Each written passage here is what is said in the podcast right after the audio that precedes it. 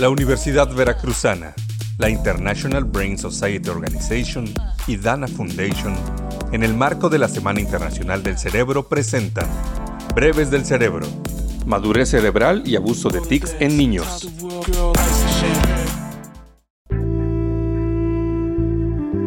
La madurez del cerebro es caracterizada por los cambios cognitivos y de comportamiento observados durante la infancia y la adolescencia.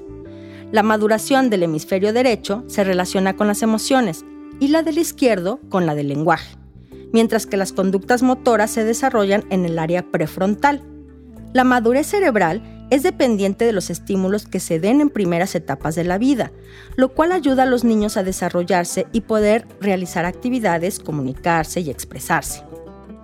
Uno de cada tres niños tiene acceso a Internet todos los días y cada día acceden a más temprana edad, lo cual representa un riesgo por el uso prolongado de dispositivos, principalmente los teléfonos inteligentes.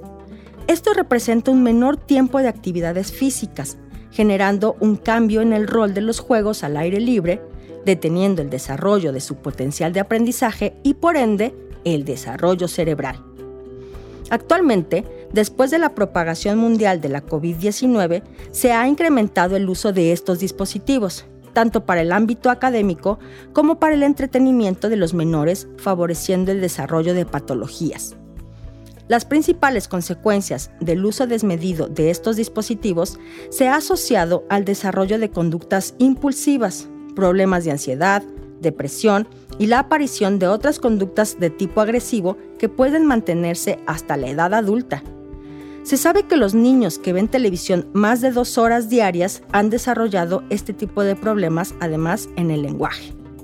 No obstante, el principal problema registrado son los trastornos del sueño, por lo que se recomienda que se reduzca a una hora para evitar un déficit en el desarrollo del lenguaje y se promuevan más las actividades al aire libre como el juego y la exploración.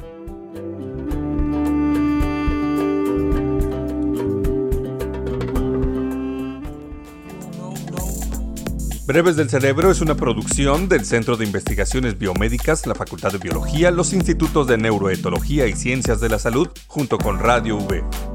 Guión José Antonio Palma Jacinto y Claudia Juárez Portilla. Voz Ibiza Martínez Serrano. Dirección y producción Antulio García.